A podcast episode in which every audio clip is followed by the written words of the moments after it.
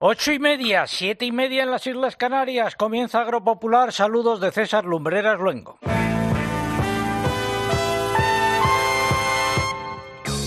César Lumbreras. Agropopular. Cope, estar informado. En la emisión correspondiente al 22 de enero de 2022, estos son los siete titulares. Las ventas de aceite de oliva envasado bajaron el 11% en 2021. Al contrario, las de aceite de girasol crecieron el 5%. Ojo a la gripe aviar. Primer foco de gripe aviar en una explotación de aves de corral en España ha sido en una granja de engorde de pavos con cerca de 19.000 animales. En Segovia, en aves silvestres, se han confirmado ya cuatro focos. El Consejo de Ministros ha actualizado la normativa para reducir la contaminación de las aguas por nitratos de origen agrario.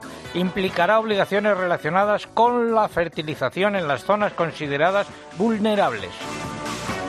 Mañana tendrá lugar en Madrid la manifestación convocada por Alma Rural bajo el lema Por un medio rural vivo en defensa de la agricultura y la ganadería familiar.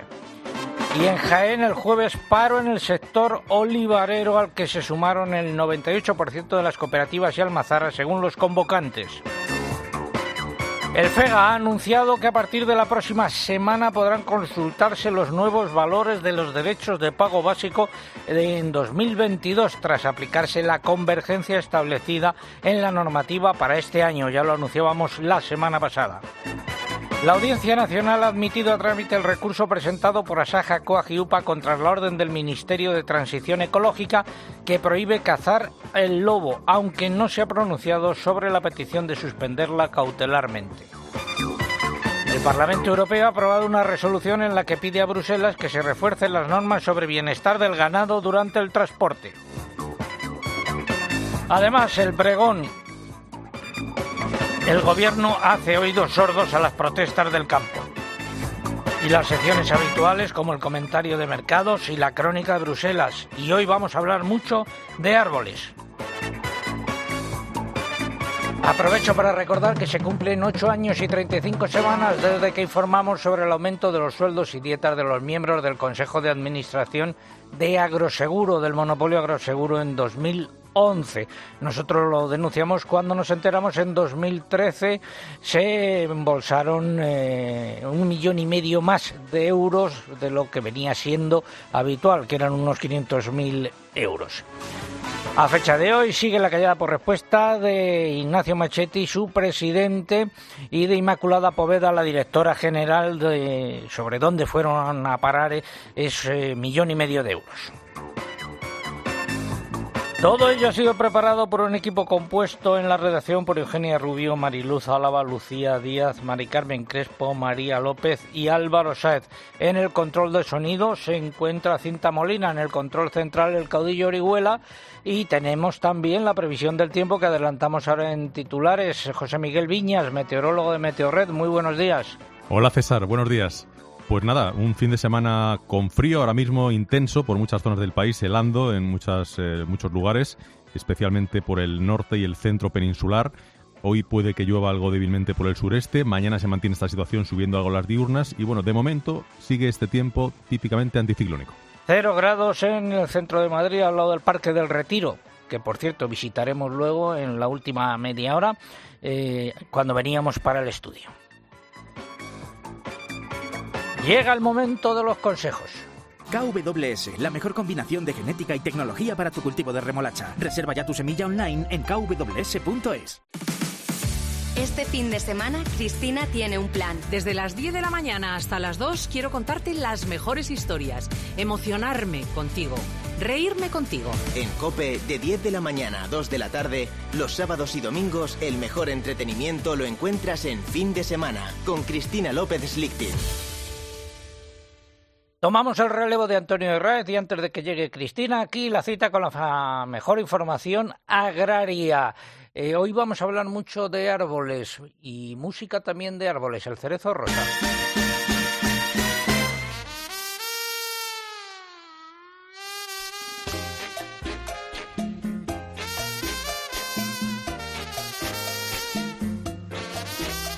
Nuestro concurso, primero, ¿qué es lo que está en juego? Pues están en juego tres lotes eh, de aceite de oliva virgen extra que nos facilitan desde Oleo Estepa y también tres ejemplares del libro Árboles de tu ciudad, escrito por Luciano Lavajos e ilustrado por Clara Moreno.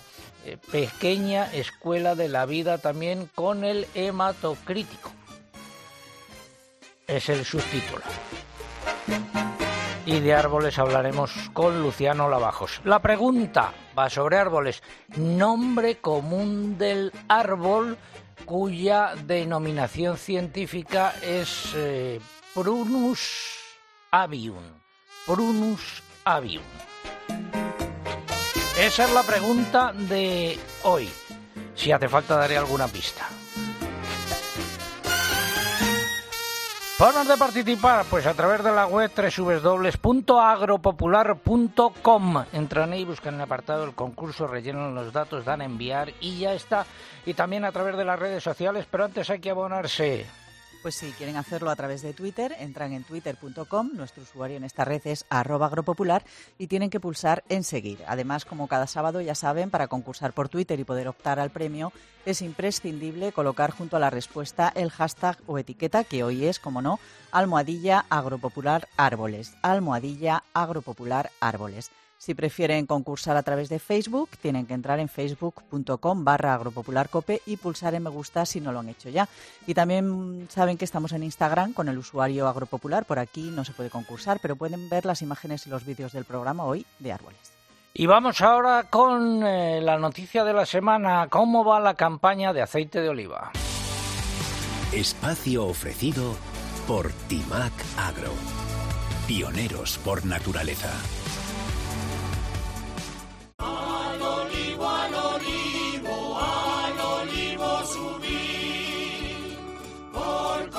Atención a esta noticia que conocimos ayer mismo. Las ventas de aceite de oliva envasado disminuyeron en algo más de un 11% en 2021 respecto al año anterior y se situaron en 309 millones de litros según datos de los envasadores. Más datos, Eugenia. Prácticamente todas las categorías de aceite de oliva contribuyeron a esa caída, en particular las de virgen extra. De esta categoría se vendieron 127 millones de litros el año pasado, casi un 14% menos que en 2020.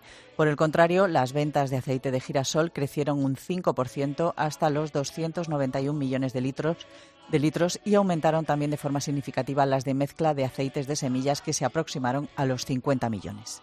Don Álvaro Lavarría, director gerente de Oleo Estepa, cooperativa de segundo grado en la provincia de Sevilla. Buenos días, Álvaro.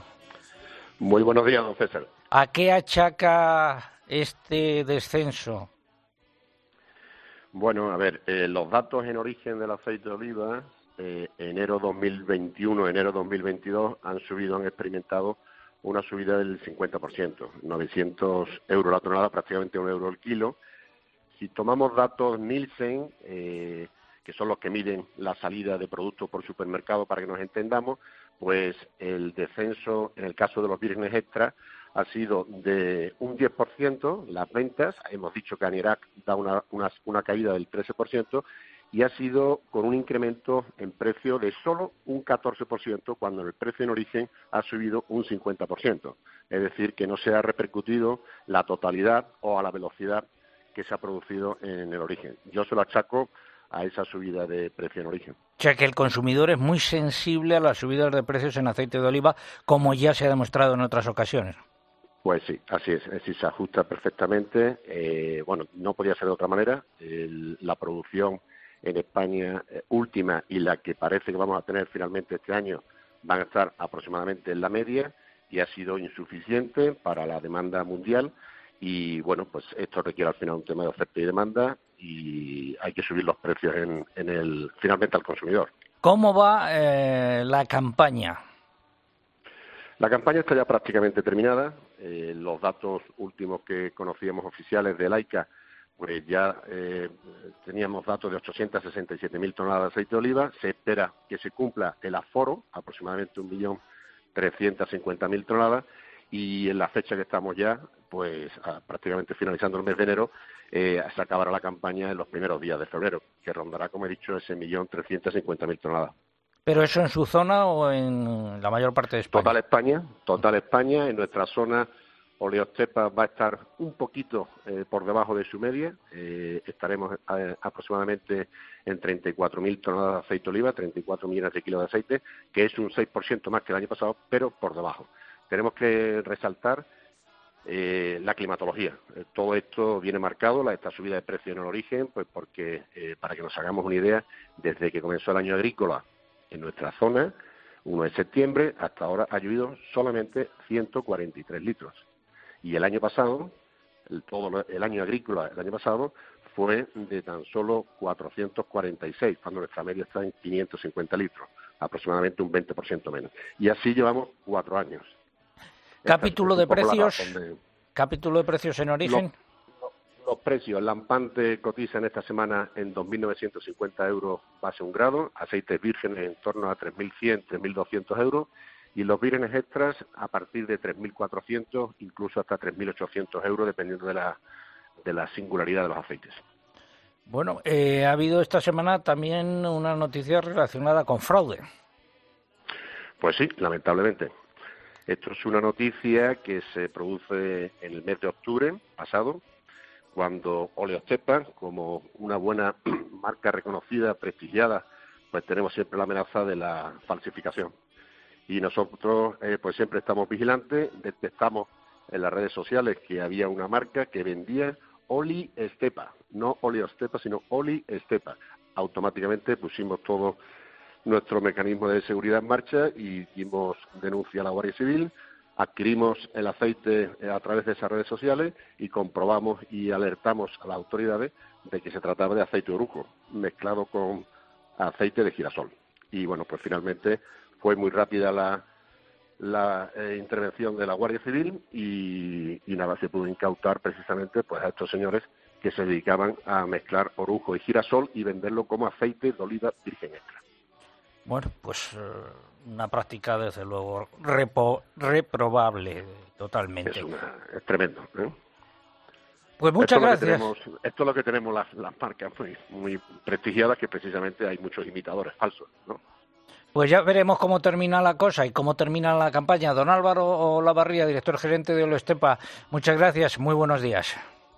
Eh, muchas gracias a vosotros, como siempre. Mari, yo tengo un novio que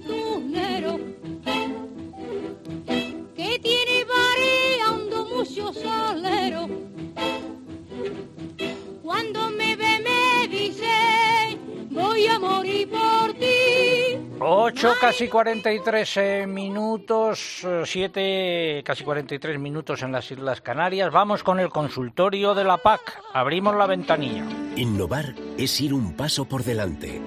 Por eso hemos desarrollado FarmInApp, la herramienta de inteligencia artificial que mejora el asesoramiento de nuestros ingenieros de campo y te ofrece un servicio integral.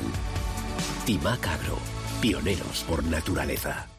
Si no te pilla la ventanilla confesao, la ventanilla la cepa pilla el más pintado. Saludo al consejero de Agricultura de Castilla-La Mancha, don Francisco Martínez Arroyo. Muy buenos días. Hola, buenos días. Hoy es nuestro analista. En primer lugar, las consultas. José Juan eh, Martínez dice, aprovechando eh, la presencia del consejero, quería preguntar qué ayudas contempla la nueva PAC para el olivar tradicional. Bueno, pues eh, pregunta muy oportuna, teniendo en cuenta que estamos a punto de acabar también la campaña de recogida de la aceituna, eh, también, también en Castilla-La Mancha. Bueno, José Juan nos, nos pregunta cuáles son las futuras ayudas del olivar en la PAC a partir del 2023 y decir en primer lugar que eh, bueno, pues todos los olivicultores que en este momento tengan derechos de pago básico van a poder mantener en la próxima PAC las siguientes ayudas, muy sencillo. En primer lugar, la ayuda básica a la renta. En segundo lugar, el pago redistributivo. Y en tercer lugar, la ayuda al ecoesquema que elija de entre los tres que van a estar disponibles para los cultivos eh, leñosos en cada uno de los recintos que tenga declarados como de olivar. Y que además va a haber un programa específico para el olivar de bajo rendimiento. Este programa específico va a contar con 30 millones de euros cada uno de los cinco años de esta nueva PAC, entre el 23 y el 27, y se va a dirigir a eh, bueno, pues los olivares que haya de bajo rendimiento de secano en nuestro país. Esta ayuda eh, bueno, pues es insuficiente, evidentemente. Ojalá hubiera habido un programa más ambicioso, pero es el primer paso que se da en España para diferenciar el olivar de bajo rendimiento del olivar intensivo, cuestión que era prioritaria, desde luego, para Castilla-La Mancha, que nosotros hemos defendido siempre la negociación de la paz y que finalmente aparece en el plan estratégico. Nos escribe don Felipe López Belinchón en nombre de su primo don Anselmo Cano eh, desde el municipio de Campillos para Vientos en Cuenca para denunciar eh, los daños provocados por la densidad de jabalís en la serranía de Cuenca. ¿Qué se puede decir al respecto? Bueno, en primer lugar, que es una competencia que en Castilla-La Mancha es de la Consejería de Desarrollo Sostenible. Transmitiremos a la Consejería de Desarrollo Sostenible la inquietud eh, que nos transmite nuestro oyente Felipe en nombre de su primo Anselmo. Somos conscientes de la problemática que hay con los daños por fauna salvaje en, el campo. Decirle a nuestro oyente y a todos que se puede asegurar la cosecha ante este riesgo de daños eh, de fauna silvestre en la póliza de cultivos herbáceos. Es una póliza que se llama de riesgos excepcionales y que para la profesionalización del sector necesitamos que eh, se considere el sistema de seguros agrarios como un medio de producción más. es evidente que y luego habrá que asegurarse de que contra agroseguro, de que agroseguro cumple y paga.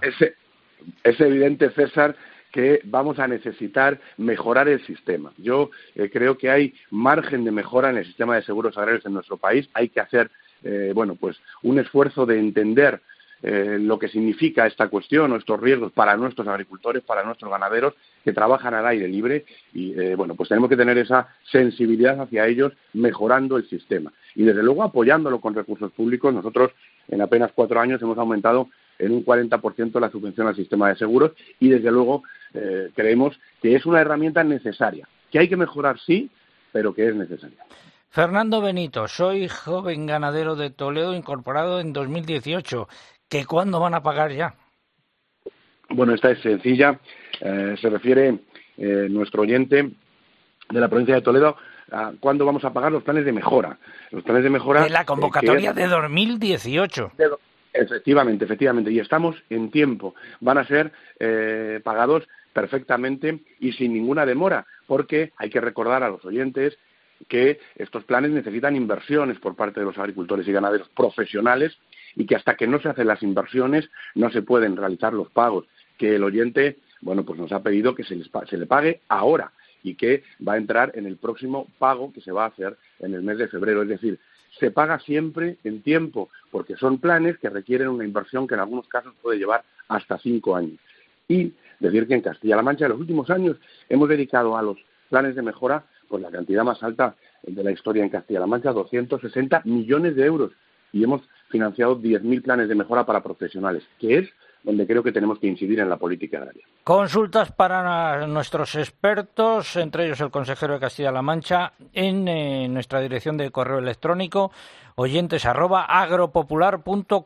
Muchas gracias, consejero. Hasta una próxima ocasión.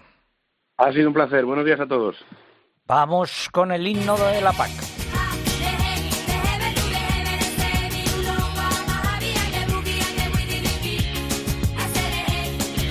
Ojo a la siguiente noticia, lo adelantábamos la semana pasada. El Fondo Español de Garantía Agraria ha anunciado que a partir de la próxima semana podrán consultarse los nuevos valores de los derechos de pago básico de 2022 tras aplicarse la convergencia establecida en la normativa para este año.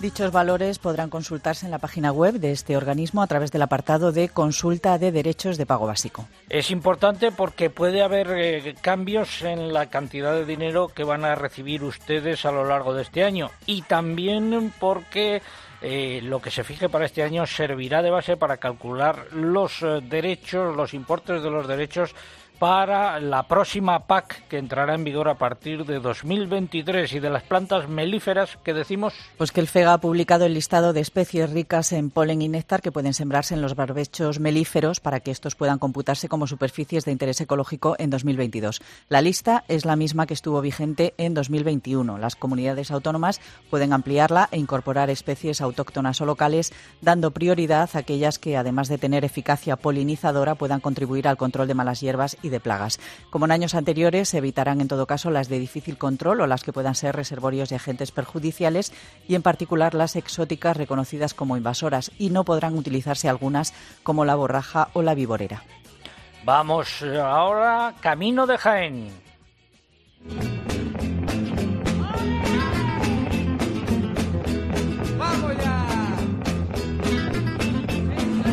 El 98% de las cooperativas y almazaras de Jaén cerraron, cerraron, el jueves sus puertas secundando el paro agrario convocado en plena campaña de recogida de la aceituna. Es el dato facilitado por las organizaciones agrarias Asaja, COAG, UPA, Cooperativas Agroalimentarias e Infaoliva, convocantes de este paro para protestar por el reparto de las ayudas de la PAC. A su juicio, perjudica especialmente a la provincia, a lo que se une un inasumible aumento de los costes de producción. Además del paro, se celebraron concentraciones ante las puertas de cooperativas y almazaras y en algunas de ellas se leyó un manifiesto. Don Luis Carlos Valero, gerente y portavoz de Asaja Jaén, muy buenos días. Hola, muy buenos días, César. Bueno, se puede calificar de gran éxito, ¿no? Sí, rotundo, porque es la primera vez que se plantea un paro empresarial, vamos, un plante empresarial de en plena campaña y faena de recolección cortar la aceituna, cortar una, una cosecha donde afecta a cientos de miles de trabajadores y, por supuesto, a miles y miles de olivareros. Creo que el éxito es rotundo y esperemos que el aviso llegue a, a donde tiene que llegar, que es al Ministerio de Agricultura y al gobierno de Pedro Sánchez, ¿no? De que la provincia de Jaén no está como para mucha broma, para que le echen cohetes, como yo digo, ¿no? La razón, la razón fundamental de, de esta protesta es el plan estratégico que ha elaborado Planas y que ha mandado a Bruselas y que resulta muy perjudicial, según sus datos, para la provincia de Jaén, ¿no? Sí, esa es la principal reivindicación, aunque hay muchas, ¿no? Esa es la primera. Tampoco había pasado en la historia que en el primer borrador que ha mandado el ministro a, a, Bruselas sobre el plan estratégico para la ayuda de la PAC, nos encontramos con que ya comarcas muy amplias y las mayores productoras, como por ejemplo puede ser la Loma, en algunos casos van a poder perder hasta el 50% de la subvención. Pero además es más grave, las comarcas que menos nivel de subvención tienen, como es el condado Segura y Cazorla, pues resulta que también van a perder en favor de, otras comarcas fuera de, Jaén, fuera de Andalucía y el resto de España. Además, intencionado porque no puede aducir el ministro Luis Plana de que no conoce la agricultura andaluza, fue consejero, o sea que lo ha hecho con plena conciencia y por motivos estrictamente políticos, ¿no? Meterle la mano unos pocos aquí en Jaén, quitándole una cantidad para favorecer otras zonas y otras comarcas más afines a su partido eh, para que digan, mira lo que yo he hecho, he conseguido más dinero, aunque aquí ha jodido unos pocos, con lo cual va a dejar inviable a todas las explotaciones, las de fuera y las de dentro.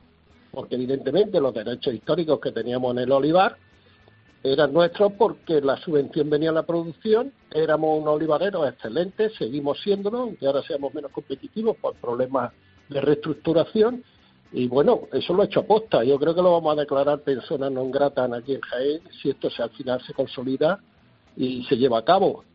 Si a eso le mezclas la subida de todos los insumos, de todo lo que tenemos que comprar para producir el aceite de oliva, con subidas bestiales hasta de un 200%, como puede ser en la luz, gasóleo, abonos, fitosanitarios.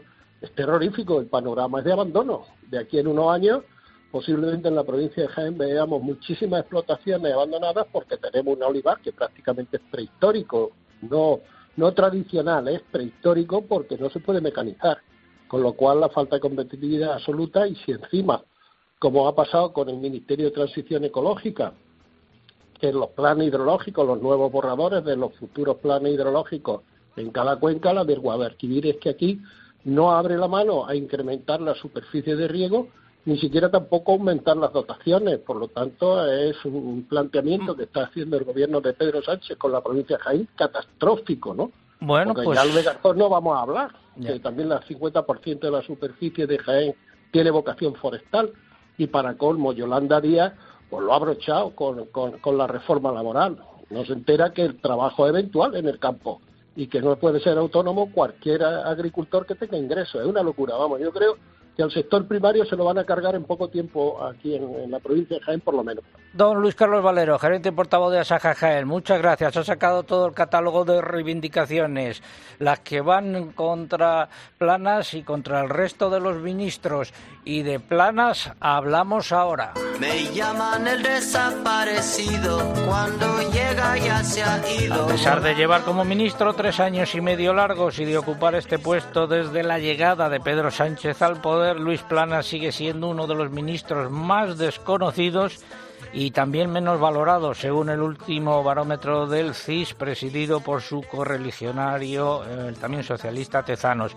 El titular de Agricultura, ojo, después de tres años y medio más, solo es conocido por el 27,6% de los encuestados. Solo son más desconocidos que él los ministros y ministras que han sido nombrados más recientemente, en los últimos eh, meses. En lo que respecta a la puntuación, obtiene 4,28 puntos. El farolillo rojo de la clasificación sigue siendo eh, Irene Montero, que logra 3,8 puntos, mientras que Ione Belarra alcanza 3,84 y Alberto Garzón 3,95. Todos los demás eh, ministros superan los 4 puntos. Seguimos en eh, Agropopular. Les recuerdo que hoy estamos, ah, o vamos a hablar, mejor dicho, de árboles, eh, que hay un libro que se llama Árboles de tu ciudad, escrito por Luciano Lavajos e ilustrado por Clara Moreno, es uno de nuestros regalos del concurso de hoy. Y la pregunta que estamos formulando es el nombre común del árbol cuyo nombre científico es eh, Prunus avium. Prunus avium. Eso es lo que estamos preguntando. Tiempo ahora para la publicidad local. Volvemos en tres minutos. César Lumbreras. Agropopular. Escuchas Cope. Y recuerda, la mejor experiencia y el mejor sonido solo los encuentras en cope.es y en la aplicación móvil. Descárgatela. Ser una empresa Red Infinity es disfrutar de la mejor conexión de fibra, es tener voz y datos ilimitados, es contar con centralita virtual para no fallar nunca. Porque nada puede parar tu empresa, con Red Infinity disfruta de todo eso y mucho más, ahora con un 30% de descuento. Llama gratis al 1500. Vodafone Business. Together we can. En Correos hemos convocado nuestra mayor oferta pública de empleo en décadas, 5.377 plazas de personal laboral indefinido. Con ello reforzamos nuestro compromiso con el empleo estable y de calidad, así como con el desarrollo profesional de nuestros empleados y empleadas. Encuentra toda la información sobre nuestra mayor convocatoria de empleo público de los últimos tiempos en correos.com. Esto es muy fácil. Ahora que no tengo ni un minuto para mí, ¿no me solucionas el problema en la primera llamada? Pues yo me voy a la mutua. Vente a la mutua con cualquiera de tus seguros y te bajamos su precio, sea cual sea. Llama al 91 555 5555. 91 555 5555. Esto es muy fácil. Esto es la mutua. Condiciones en mutua.es. Caldos Don Simón 100% naturales elaborados en nuestra planta de Almería. Un viaje al corazón de la huerta. Caldos Don Simón con verduras frescas y aceite de oliva virgen extra. Consigue el mejor sabor en tus platos favoritos y sin aditivos como el glutamato. Don Simón. ¿Está clara la diferencia? Hola, hola, soy Juanma Castaño. Acabo de leer el libro de Pepe Domingo Castaño, Hasta que se me acaben las palabras. Es un libro apasionante. No dejes de leerlo, te va a encantar. Hasta que se me acaben las palabras, de Pepe Domingo Castaño, con prólogo de Julio Iglesias, de Editorial Aguilar. Un libro apasionante lleno de vida. ¡Y de radio! Hoy Laura Fuentes, clienta de Rastreator, ha estado a puntito de tatuarse una cosa en chino sin chequearlo. Pero le dijimos, eh, Laura, cariño, ahí pone alcachofa. Y para ahorrar en la factura de la luz también le ayudamos. Ahora te asesoran expertos para que pagues menos por lo mismo. Déjate ayudar. Nuevo Rastreator. En Cope estamos donde estás tú. ¿Qué tal Lola? ¿Cómo está? Buenos días. Hola, guapo. Porque con la aplicación llevas en tu móvil todos los programas con los mejores comunicadores. ¿Qué, qué tal le fue a usted con las sevillanas? O si tú, yo soy yo desde mi sótano, así como unos 60, y mi marido son dos metros. O sea, que imagínate la pareja perfecta para... Nos escuchas en directo o cuando tú quieras. Los mejores contenidos donde estés, porque con la aplicación móvil nos movemos contigo.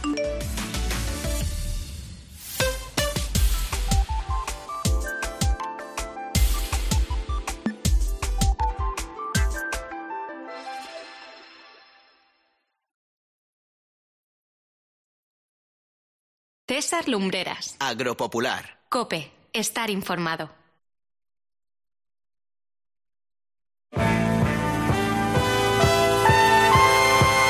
9 de la mañana, 8 en las Islas Canarias. Efectivamente, esto es Agropopular, la cita con la información agraria aquí en la cadena COPE. Bienvenidos si se incorporan ahora a nuestra audiencia, especialmente porque se están levantando. Siguen las heladas, eh, va a seguir el frío, eh, sobre todo cuando no hay sol. Y si llevan ustedes con nosotros desde las ocho y media, nuestro agradecimiento y en ambos casos quédense con nosotros porque tenemos muchas cosas que contar, como el pregón que lleva por título El gobierno hace oídos sordos a las protestas del campo. Ya llegó como cada mañana el pregonero.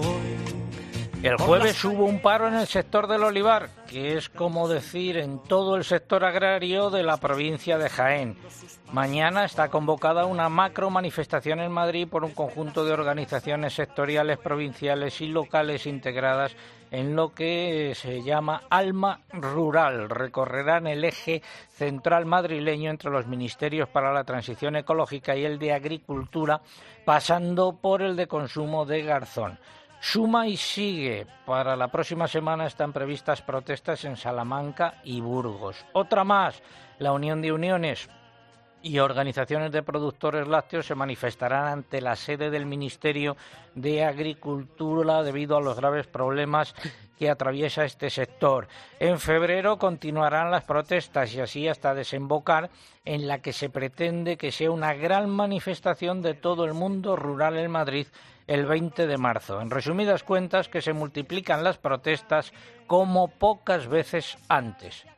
Y vistas estas protestas, ¿pasa algo? ¿Hay respuesta por parte del Gobierno? Pues el Ejecutivo de Pedro Sánchez ha hecho hasta ahora oídos sordos a las peticiones del campo y del medio rural porque es evidente que si las hubiese atendido, no ya en todo, sino en una parte, a buen seguro que estas múltiples protestas no seguirían adelante.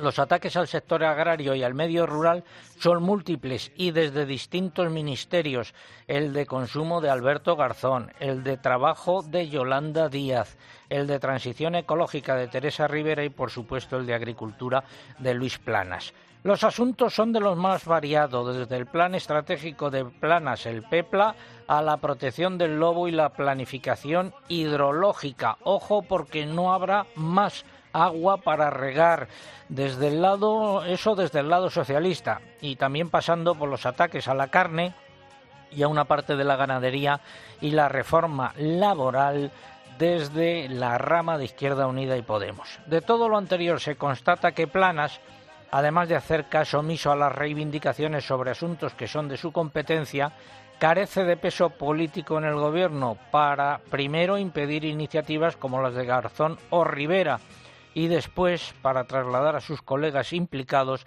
las reivindicaciones e inquietudes del campo y lograr que estos las escuchen. Ya veremos hasta cuándo dura esta sordera gubernamental y si las manifestaciones y protestas sirven para quitar el tapón que tiene Pedro Sánchez y su equipo actual de ministros y ministras. Todos queremos más, todos queremos más. Todos queremos más y más y más y mucho más. El pobre Las reivindicaciones del sector agrario se multiplican y ahora vamos a repasar eh, los nueve titulares correspondientes a esta hora, un adelanto de la previsión del tiempo, van a seguir el frío y las heladas. ¿Qué ha pasado con el agua, Eugenia? La reserva hidráulica sigue mejorando. Esta semana ha alcanzado el 45,3% de su capacidad total. El secretario de Estado de Medio Ambiente ha pedido a la Junta de Andalucía que vete la tramitación en el Parlamento andaluz de la proposición de ley para regularizar regadíos en el entorno de Doñana porque no hay agua. En la campaña 2022-2023 se mantendrán los requisitos actuales para acceder al pago específico al algodón, de acuerdo con la orden publicada en el BOE el 20 de enero. Las ventas de aceite de oliva envasado disminuyeron en algo más de un 11% en 2021 respecto al año anterior, según datos de los envasadores. Por el contrario, han subido las ventas de girasol. Las organizaciones y cooperativas andaluzas y las asociaciones del sector productor de cítricos han constituido la Mesa de los Cítricos de Andalucía con el fin de trabajar en defensa del sector citrícola de la región y hacer frente a las amenazas que sufre. En los mercados de futuro, subidas generalizadas en trigo, maíz y harina de soja. En el mercado nacional un poco de todo, descensos, repeticiones y subidas en avena y trigo duro. Y en el mercado del aceite no ha habido tampoco esta semana una tendencia clara. Se han registrado bajadas, repeticiones e incluso alguna subida. Las cotizaciones de las almendras se han movido entre repeticiones y descensos. Y como decía antes, hoy estamos hablando, o mejor dicho, vamos a hablar mucho de árboles en los próximos minutos.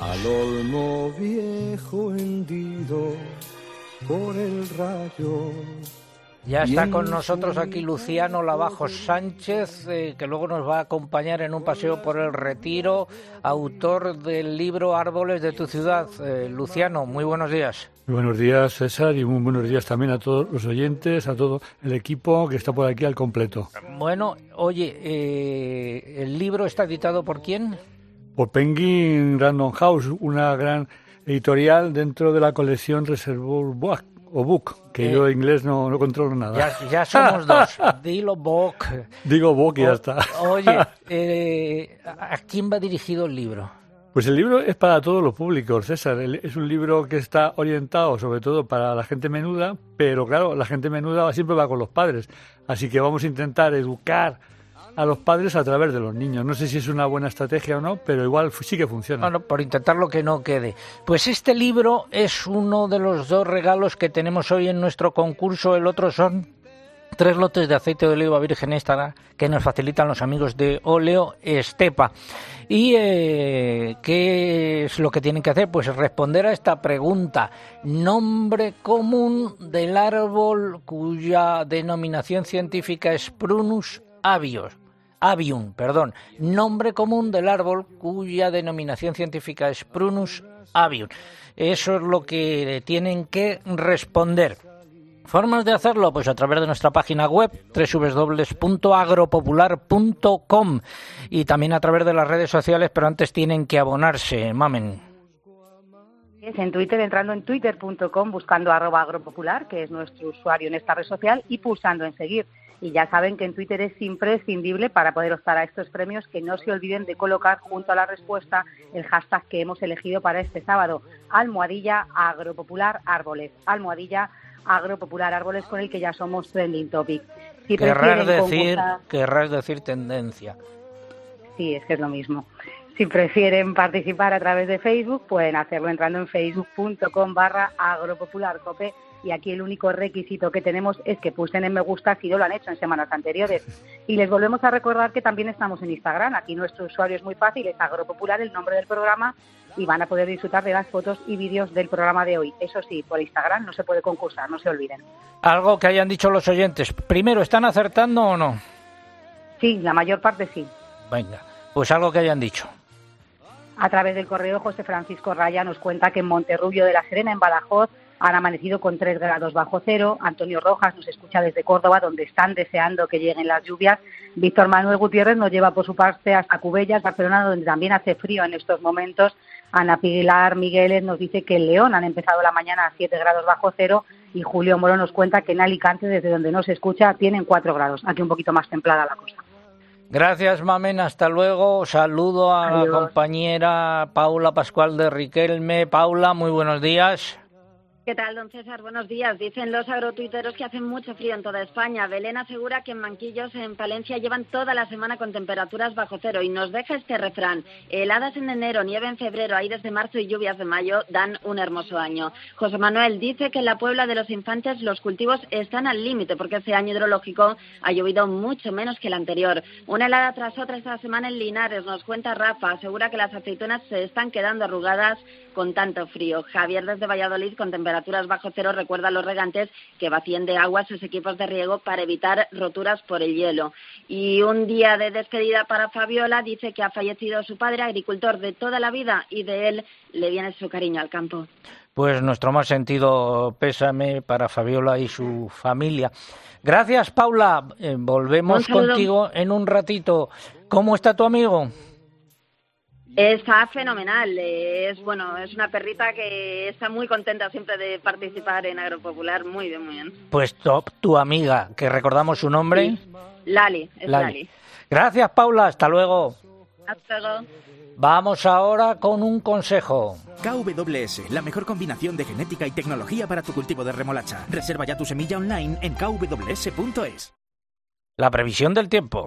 Les habla el hombre del tiempo con nuevas informaciones. José Miguel Viñas de Meteorred, buenos días de nuevo. Buenos días, César, buenos días. Para hoy.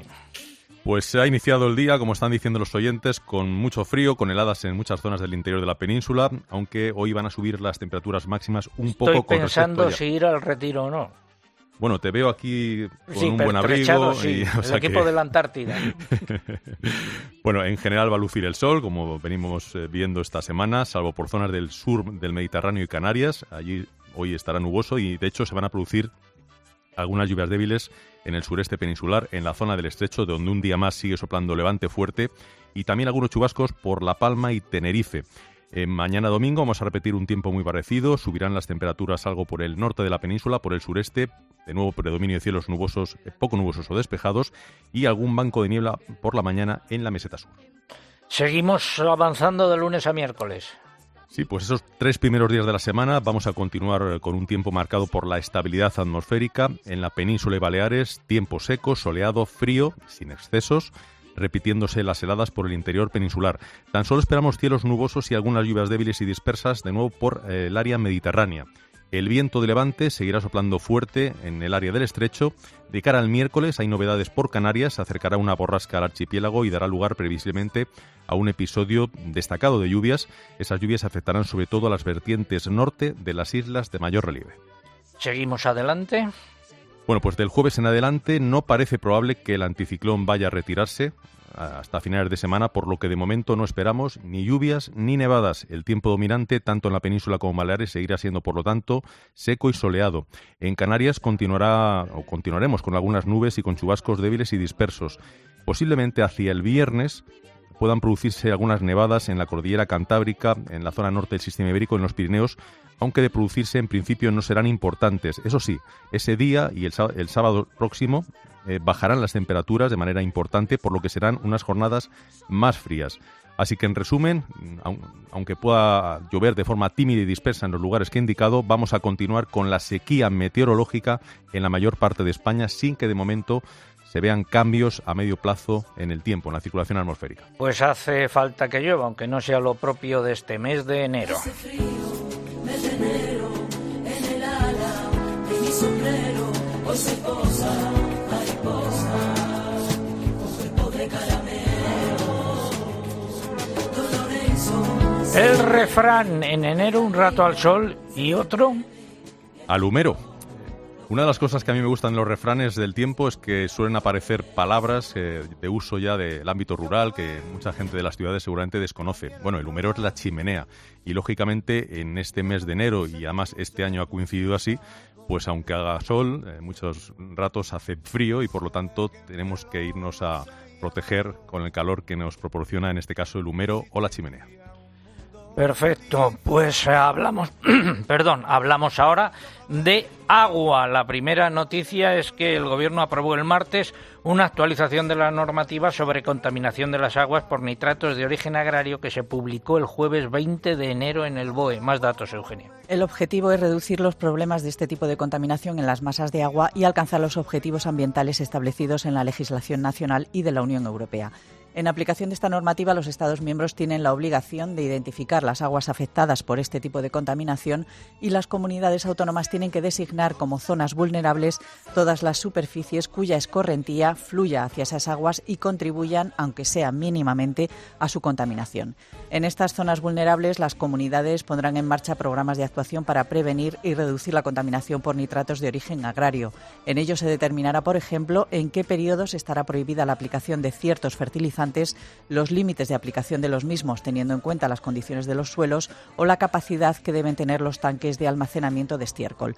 Por otro lado, se establecerán límites a la cantidad de estiércol aplicada al terreno cada año, incluyendo la de los propios animales existentes en la explotación. Será como máximo la que contenga 170 kilos de nitrógeno al año. La publicación de los mapas con la localización de las aguas afectadas se anunciará en el BOE y a partir de ahí las comunidades dispondrán de un máximo de tres años para designar las zonas vulnerables y posteriormente elaborar los planes de actuación en las mismas. Ha autorizado un trasvase de 27 hectómetros cúbicos para este mes eh, del Tajo Segura y de forma breve la amnistía a regadíos ilegales. El Fondo Mundial para la Naturaleza ha asegurado que si salen adelante las iniciativas legales registradas en el Parlamento de Andalucía para regularizar regadíos en el entorno de Doñana, supondrán un golpe mortal para el humedal. El secretario de Estado de Medio Ambiente, Hugo Morán, ha pedido a la Junta de Andalucía que vete la tramitación de la proposición de ley porque, a su juicio, es un engaño al sector y genera unas expectativas irreales porque no hay agua. Pues eh, finalizamos así esta sección dedicada al tiempo y el agua. Hablamos ahora de protestas nuevamente.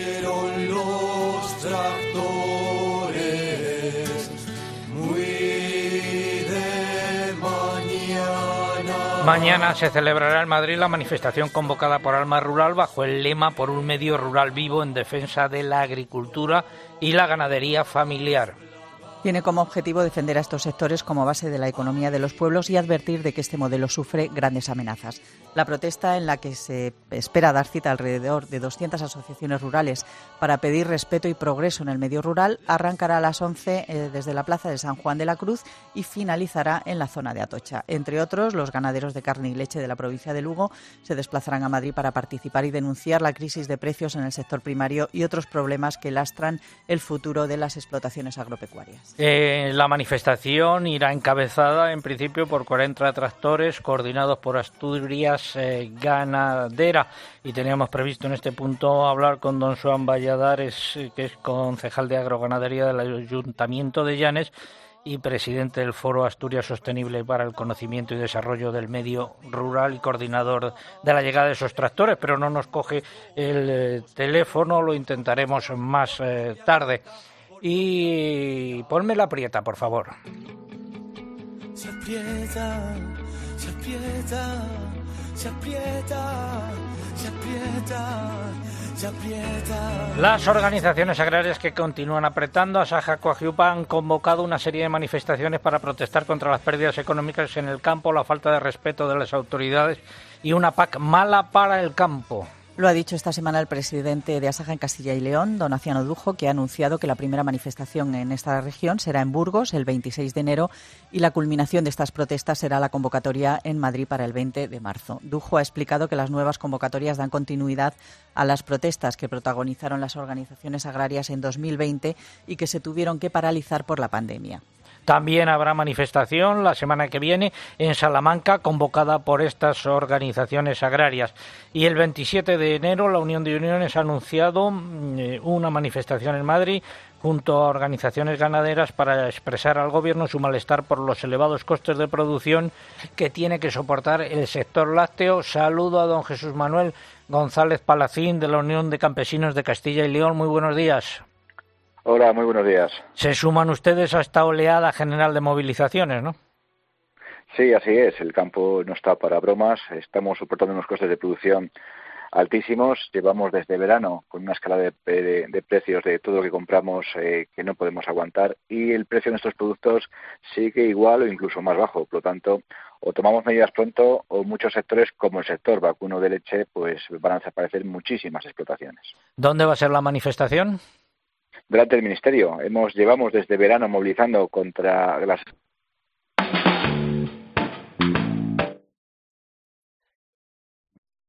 Señor Palacín, ¿se nos ha colado algo por eh, medio? ¿Algún está ahí? ¿Nos escucha?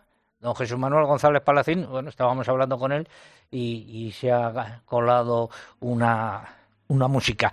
Eh, vamos, eh, mientras recuperamos la comunicación, con la sección de innovación. El Foro Interalimentario es una asociación empresarial compuesta por 25 empresas líderes del sector agroalimentario español que trabajan con más de 22.000 pymes y productores primarios. Su objetivo es impulsar una cadena agroalimentaria sostenible, donde todas las partes, agricultores, ganaderos, industria y distribución, colaboren para transformar las ideas en acción y hacer de nuestro sector un referente europeo. Foro Interalimentario. Innovar para crecer juntos.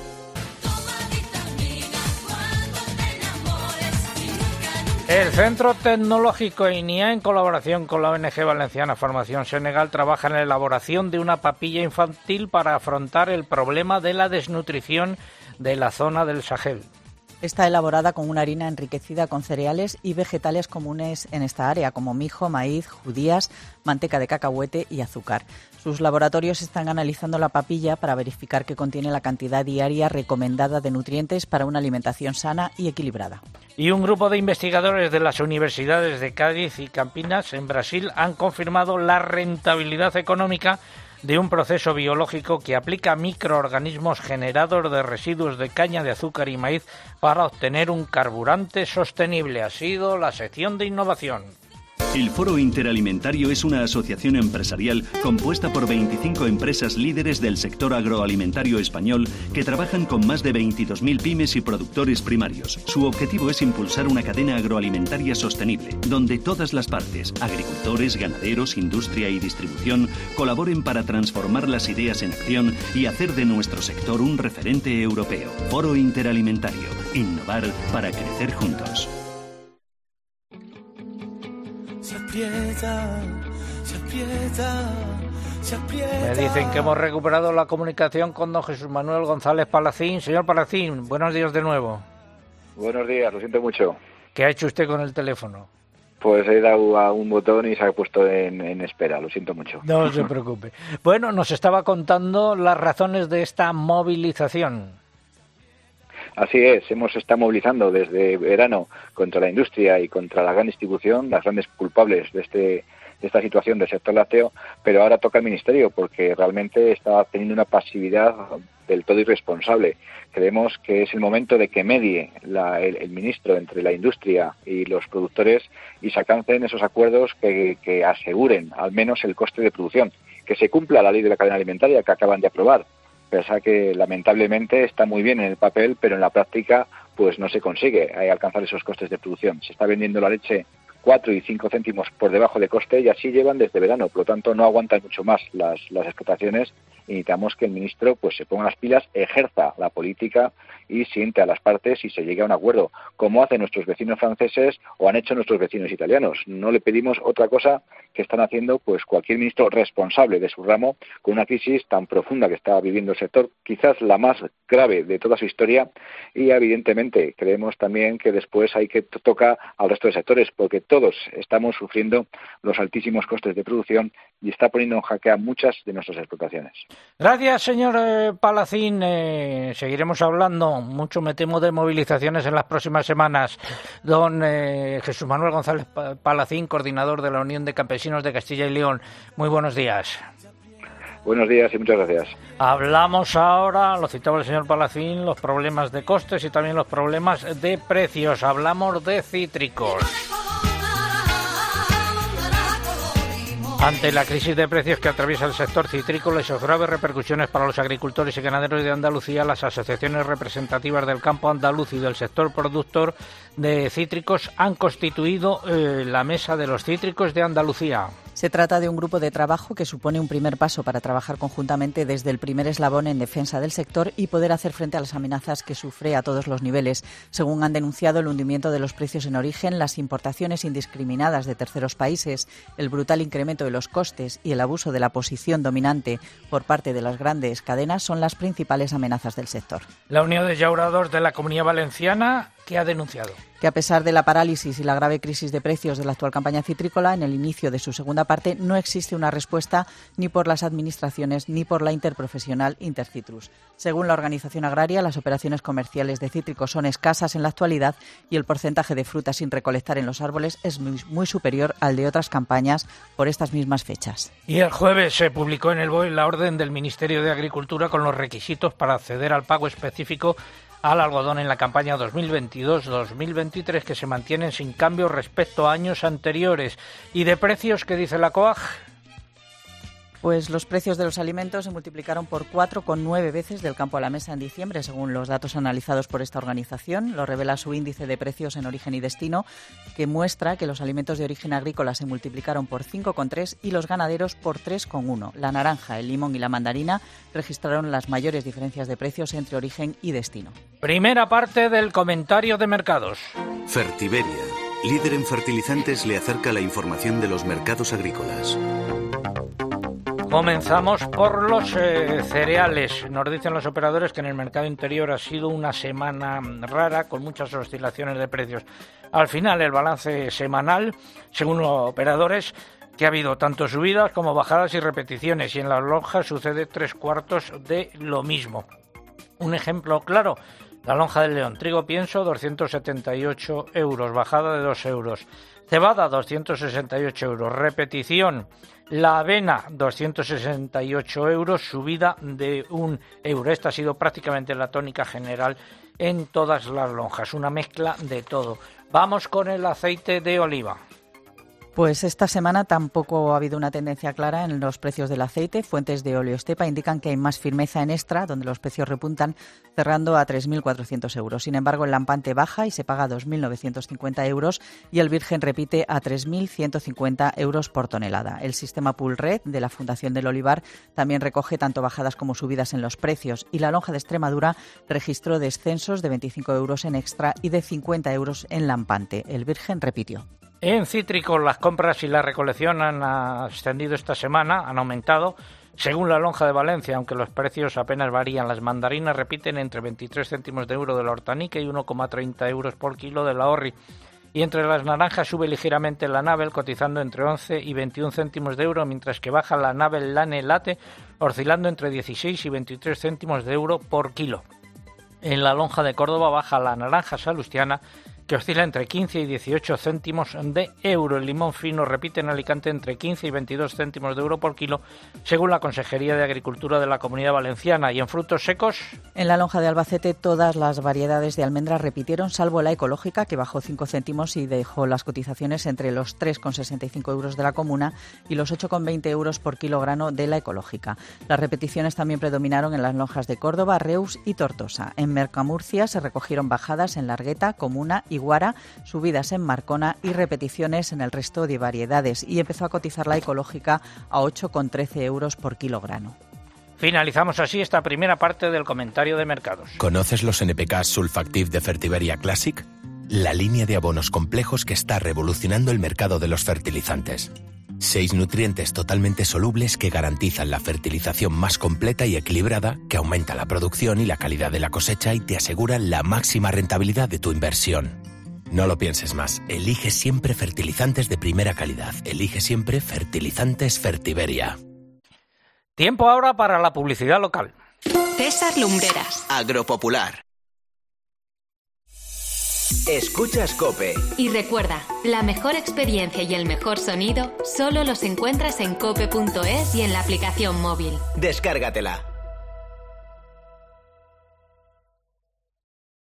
Si tu corazón se enciende con el frío, con la mejor gastronomía local y de temporada, y con el calor de un lugar único y un trato exclusivo, seguro que eres un amante del invierno. Viaja desde 65 euros la noche y de forma segura a un lugar donde se encienda tu corazón. Paradores. Alquiler, acción de alquilar, negocio por el que se cede una cosa a una persona durante un tiempo a cambio de una rentabilidad. Seguro, adjetivo, es cierto, libre y exento de todo peligro o riesgo. Si piensas en alquilar, ya sabes, alquiler seguro. Infórmate en alquilerseguro.es. Alquiler seguro, protección a propietarios. Gracias a los tecnoprecios del corte inglés, la cocina ya no tiene secretos para mí. ¿En serio? Claro, con las placas y los hornos de Beko, con su innovadora tecnología AeroPerfect, un sistema que distribuye el calor a la perfección. ¿Y con las ventajas de los tecnoprecios? Claro, electrodomésticos Beko, en tienda web y app del corte inglés. Los tecnoprecios del corte inglés. Llegar donde no llega nadie es fácil. Pagar menos por el seguro de tu moto es muy fácil. Vente a la mutua con tu seguro de moto y te bajamos su precio, sea cual sea. Llama al 91 555 5555. 91 555 5555. Mutueros, bienvenidos. Esto es muy fácil. Esto es la mutua. Condiciones en mutua.es.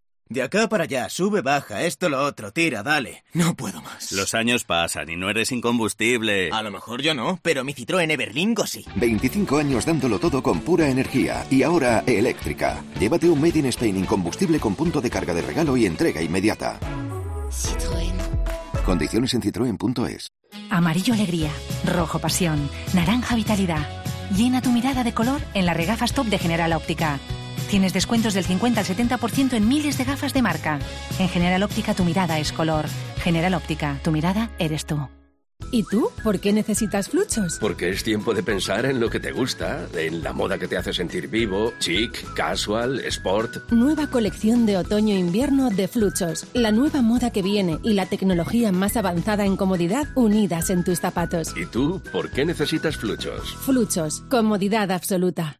Sigue toda la actualidad de nuestra diócesis. Te la contamos los viernes desde la una y media del mediodía en El Espejo. Me propuso si quería ir a Angola con la comunidad que enviaba. En África, y nada, pues le dije que sí. Y ahí he estado 17 años. Y los domingos desde las 10 menos cuarto de la mañana, también toda la información en Iglesia Noticia.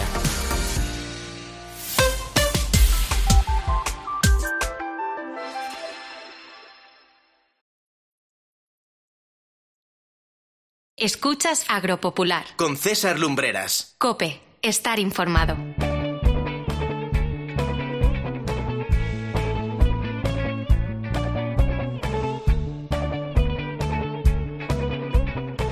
Nueve treinta y dos minutos en Madrid. Vamos ahora mismo por la calle de Alcalá iniciando esta procesión radiofónica Camino del Retiro.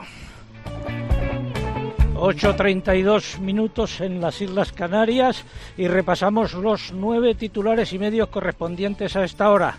La Comisión Europea no va a adoptar medidas específicas para afrontar la subida de los costes de producción agrarios. El comisario europeo de Agricultura ha dicho que seguirá supervisando de cerca su evolución. Más, Eugenia. En los primeros días del presente mes de enero se adjudicó en su totalidad el contingente de aceite de oliva de Túnez que accede al mercado comunitario libre de aranceles. El ministro de Agricultura ha asegurado que los comentarios sobre las macrogranjas por parte del ministro de Consumo, Alberto Garzón, no han afectado a las exportaciones cárnicas nacionales. La Junta de Andalucía ha solicitado al FEGA su mediación ante Bruselas para que autorice que en 2022 se pueda ejercer el pastoreo en las superficies de interés ecológico que los agricultores están obligados a dejar en barbecho durante seis meses para cobrar la PAC. Los precios de los productos lácteos están claramente al alza en el mercado internacional. Ha habido subidas eh, significativas en la última subasta de la cooperativa neozelandesa Fonterra y en el mercado comunitario. En el mercado del porcino de capa blanca se han registrado nuevas subidas en los precios de los animales cebados, tendencia al alza también en el caso de los lechones. Estabilidad en el mercado del vacuno con repeticiones generalizadas en los precios en todas las lonjas y mercados nacionales. Los corderos, por su parte, han anotado nuevas bajadas, aunque menos significativas que en semanas anteriores. En los mercados de pollos, huevos y conejos las repeticiones han sido la tónica general de la semana. Y el secretario general de COAG, Miquel Padilla, ha trasladado esta semana al ministro de Consumo, Alberto Garzón, durante una reunión que han mantenido su preocupación por la criminalización que está sufriendo la ganadería en los últimos tiempos. Estamos ahora mismo contemplando la puerta de Alcalá. Hay bastantes viandantes, eh, bastante tráfico y vamos camino del retiro. Está ahí, está viendo pasar el tiempo. La puerta de Alcalá.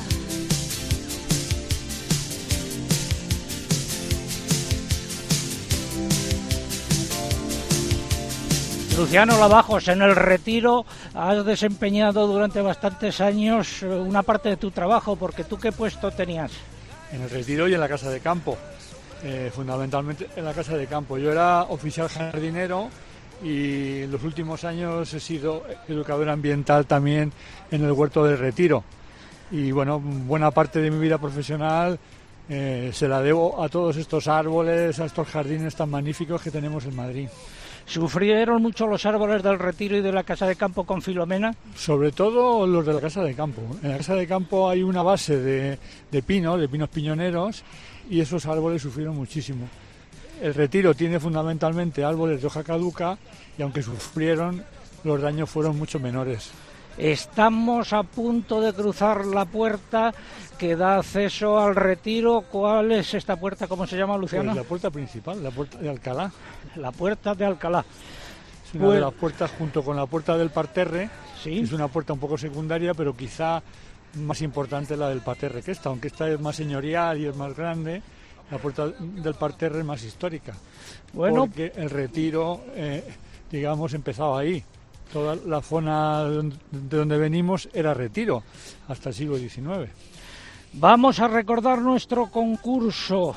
Eh, la pregunta, nombre común del árbol cuya denominación científica es Prunus avium.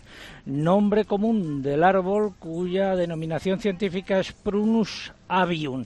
Esta es la pregunta que estamos planteando hoy. Están en juego tres ejemplares del libro del que es autor eh, Luciano, que se llama Árboles de tu ciudad, y tres lotes de productos eh, de aceite de oliva virgen extra de Olestepa. Formas de participar, pues a través de nuestra web www.agropopular.com y también a través de las redes sociales. Mamen, buenos días de nuevo. Hola otra vez. Antes hay que abonarse. En el caso de Twitter, entrando en twitter.com, buscando arroba agropopular, nuestro usuario, y pulsando en seguir. Y aunque ya se lo saben, yo lo recuerdo. En Twitter es imprescindible para poder llevarse este libro y los demás premios que coloquen junto a la respuesta nuestro hashtag almohadilla agropopular árboles. Almohadilla agropopular árboles y nuestros agrotuiteros lo están haciendo porque, como decía hace unos minutos, somos tendencia con este hashtag. Si prefieren participar a través de Facebook, tienen que entrar en facebook.com barra agropopularcope y aquí lo único que hay que hacer es pulsar en me gusta. Y les vuelvo a recordar que estamos en Instagram, que por aquí no se puede concursar, pero que van a poder ver todas esas fotos y vídeos que vamos a grabar ahora del programa desde el retiro. Tienen que buscarnos como agropopular en Instagram. Algo que hayan dicho los oyentes. A través de Facebook, por ejemplo, la Judith Tamargo nos dice que en Asturias siguen con mucho frío, pero que no llueve hoy. Mariló Filgueira nos cuenta que en Vigo también hace mucho frío, pero que allí el día está soleado. Paco García nos lleva hasta Salamanca, donde han amanecido con una fuerte helada y 7 grados bajo cero. Y Sara García nos cuenta que en La Rioja también hace fresquito, ni más ni menos que 3 grados bajo cero. Gracias, Paula Pascual de Riquelme. Muy buenos días.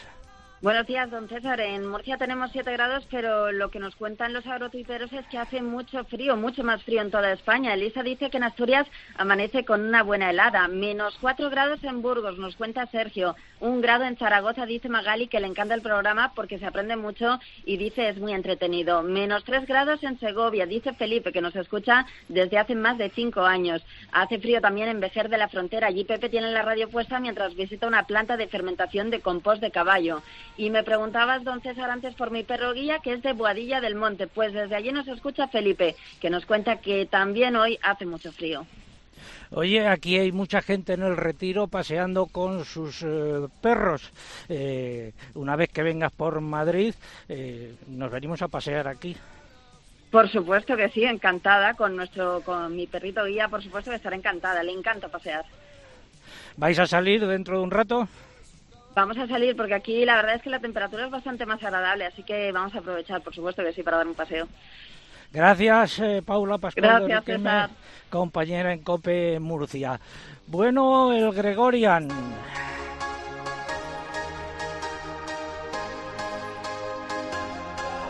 Esta es la sintonía con la que damos paso al alcalde de La Roda, Juan Ramón Amores, que sigue ingresado, aunque las últimas noticias de ayer por la noche nos indicaban que evolucionaba bien. Esperamos que pronto pueda estar con nosotros. Un saludo, Juan Ramón, si nos estás escuchando. Un consejo y nos vamos a Bruselas. Mover los pies entre las sábanas y sentir ese roce con tu piel. Sumergir la cara en tu toalla y escuchar tu respiración profunda. Las sensaciones de tu casa sonarán mucho mejor con hasta un 50% de descuento en ropa de cama, mesa y baño, descanso y muebles de dormitorio. Blancolor. Viste tu casa de sensaciones hasta el 28 de febrero solo en el corte inglés. Antes de ir a Bruselas, Luciano Lavajos, ¿dónde estamos ahora mismo? Estamos en un paseo fenomenal de, plátanos y también hemos venido por el paseo de plátanos y ahora mismo estamos debajo de unos castaños de Indias, que es el árbol más abundante del retiro.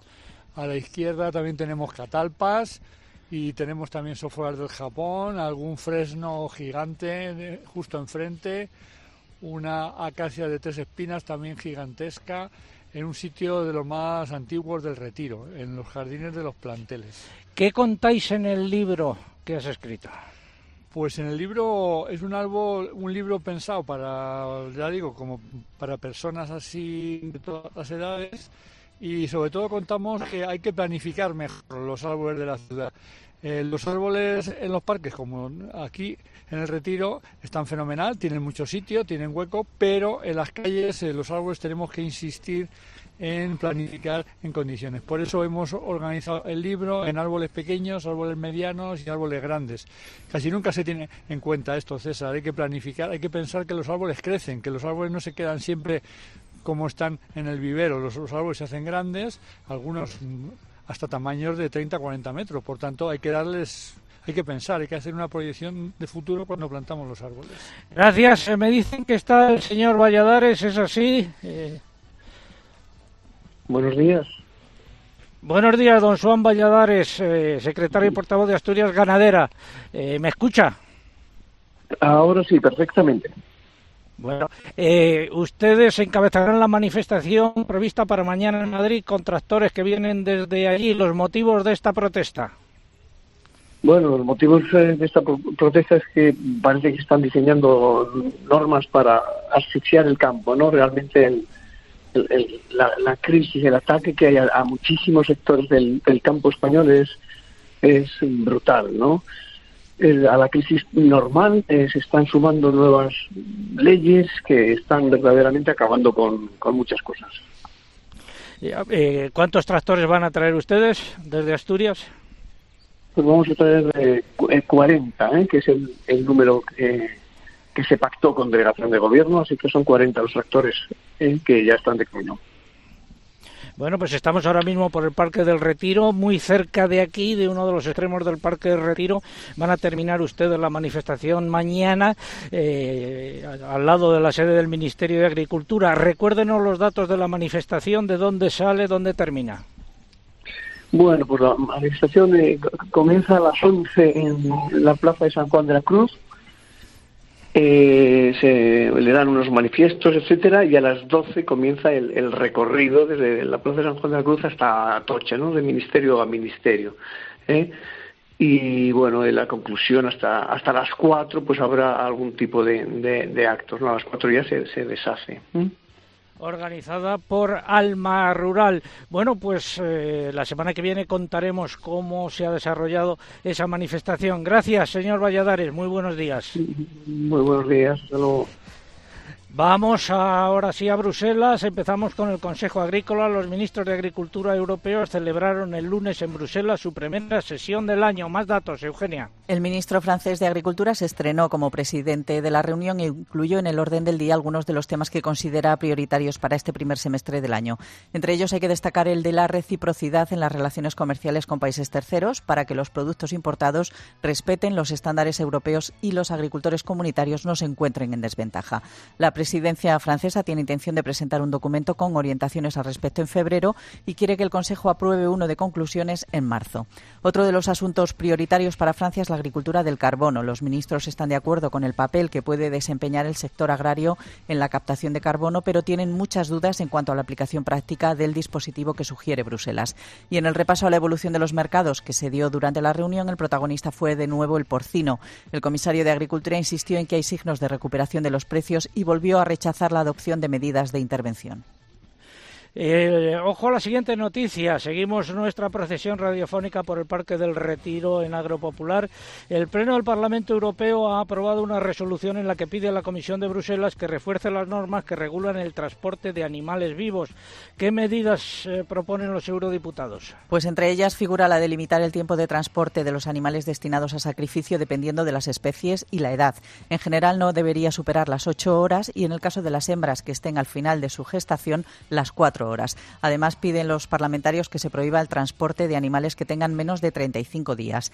También sugieren obligaciones en materia de temperatura, humedad y nivel de amoníaco y plantean que sea obligatoria la instalación de cámaras en los vehículos, en particular para las operaciones de carga y descarga.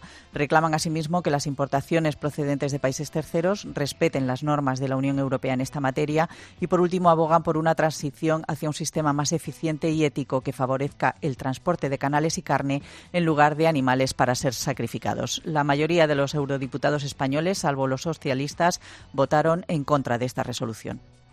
El comisario europeo de Agricultura admite que los costes de producción agrícola han subido en los últimos meses siguiendo la tendencia de los precios de la energía, pero Bruselas no va a adoptar medidas de apoyo a los agricultores.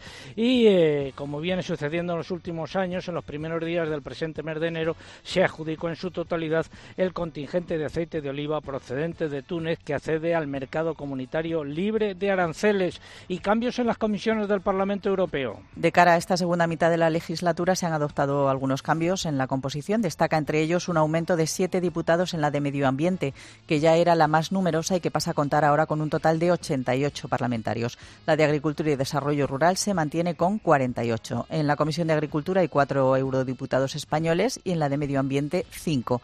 Y hay que decir que no hay ningún español entre los nuevos vicepresidentes del Parlamento Europeo. Cinta, música de árboles, por favor. Este árbol que les cuento está en mi jardín. Tiene ramas, tiene hojas, se mueve. Luciano Lavajos, eh, autor de ese libro, Árboles de tu ciudad.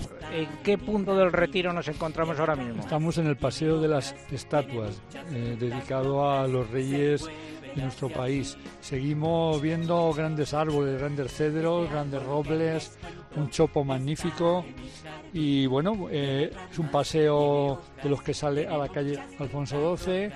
Toda esta zona era la, zona más señorial, más, más antigua del retiro, más primitiva del retiro y con unos macizos, unos cuadros llenos de árboles, con una gran variedad Vamos a ponernos, si te parece, debajo de la estatua de Doña Urraca para que nos hagan una foto, inmortalicen el... Doña Urraca, reina castellana donde las haya. Exactamente, exactamente. Oye, el árbol en los parques, ¿qué contáis en el libro? El árbol en los parques seguramente dentro de las ciudades es donde mejor está, porque es donde mejor podemos planificar, donde mejor podemos organizar, digamos. Uno de los grandes problemas son los marcos de plantación. Casi nunca les damos a los árboles los marcos de plantación adecuados. Igual que en los cultivos agrícolas, los árboles tienen que tener una distancia, como bien saben los oyentes de este programa, en la jardinería también pasa lo mismo, hay que dar a los árboles el espacio que, necesitan. Y muchas veces eso no ocurre. Así que una de las cosas importantes que tenemos que recordar, desde aquí seguimos viendo almeces, seguimos viendo cipreses, algún pino pequeño, eh, hacemos un recorrido por el retiro esta mañana, esta mañana muy fría. Bueno, pues ahora hablamos de la gripe aviar canta la gallina, canta la gallina. El pasado martes 18 de enero se confirmó un foco de gripe aviar en una explotación de aves de corral en España. ¿Dónde fue?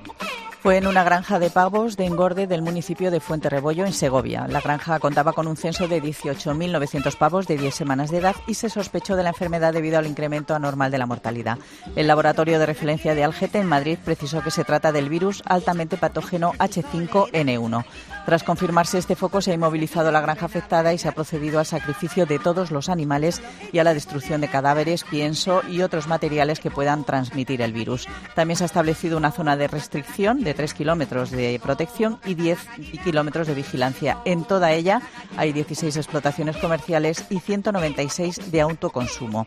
Según el Ministerio de Agricultura, la encuesta epidemiológica realizada en la explotación indica que todas las aves se introdujeron en la granja para su engorde a principios de noviembre de 2021 sin que se hayan producido movimientos de salida de animales desde entonces.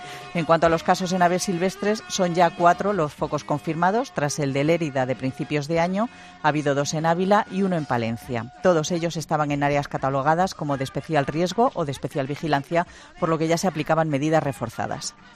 La Audiencia Nacional ha admitido a trámite el recurso contencioso administrativo presentado por Asaja, Coag contra la orden del Ministerio de Transición Ecológica que prohíbe cazar al lobo. No obstante, no se ha pronunciado sobre la petición de suspenderla cautelarmente. Y de la leche, que es lo que tenemos que contar eh, sobre las subidas de precios eh, en Fonterra, en la cooperativa neozelandesa y en la Unión Europea. Pues en esta cooperativa neozelandesa, en la última subasta, esta cooperativa que es de referencia mundial, se registraron subidas generalizadas respecto a la subasta anterior. El índice de precios del conjunto de los productos lácteos subió el 4,6% y alcanzó su nivel más alto en ocho años. En el caso de la mantequilla, la subida fue del 5%, con lo que superó los 6.000 dólares por tonelada, que es una cifra que no se veía desde septiembre de 2017. En la Unión Europea, las cotizaciones de los productos lácteos también continúan claramente al alza y se alejan cada vez más de las registradas el año pasado. La mantequilla está casi un 70% más cara que hace un año, la leche en polvo desnatada un 50% y la leche en polvo entera un 53%. Vamos con la segunda parte del comentario de mercados, la ganadería.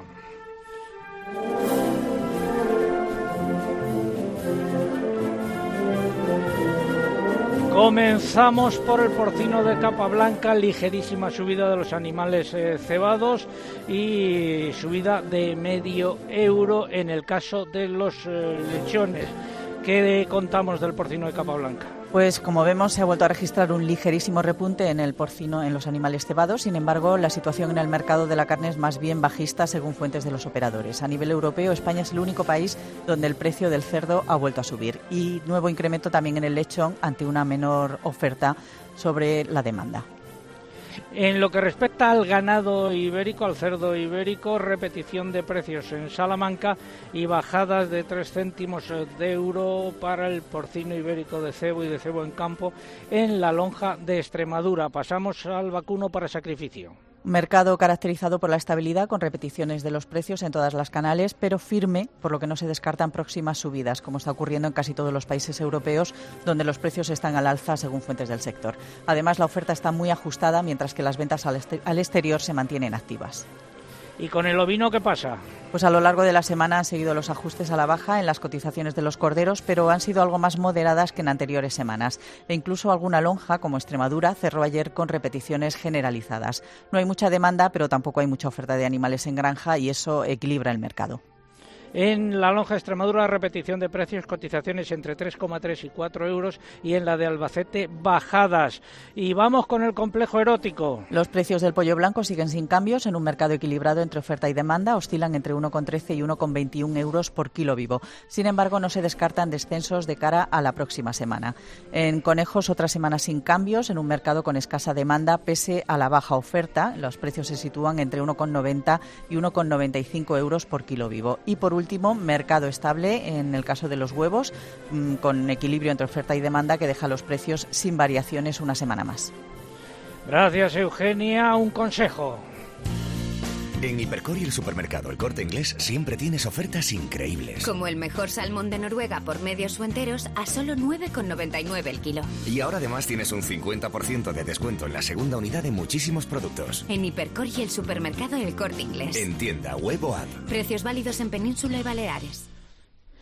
9 casi 53, eh, 8.53 en las Islas eh, Canarias.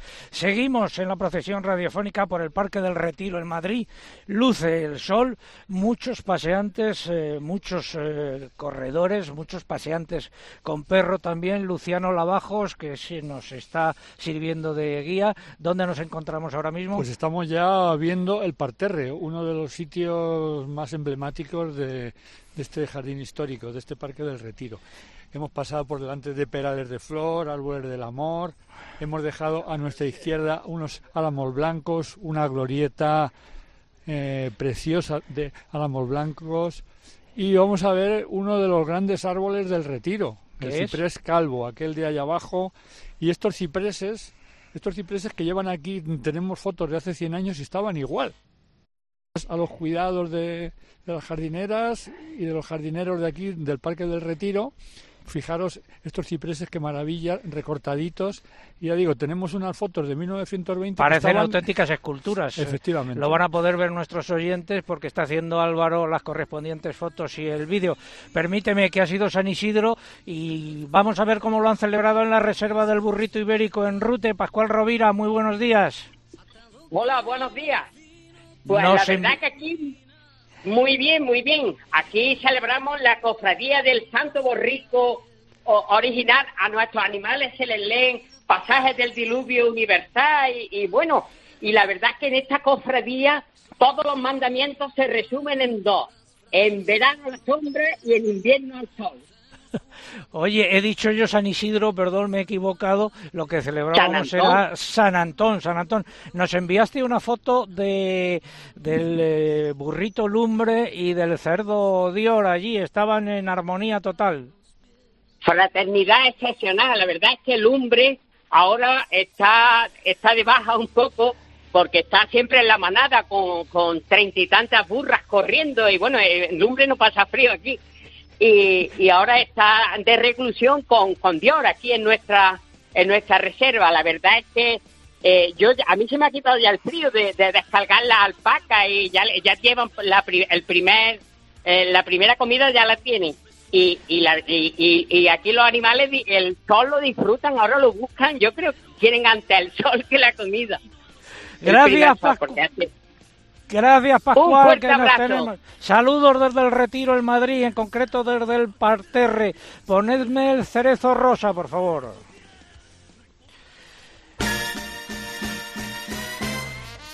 La respuesta a la pregunta que estamos planteando hoy, la pregunta era nombre común del árbol cuyo cuya denominación científica es Prunus avium. Luciano Lavajos, ¿te lo sabes?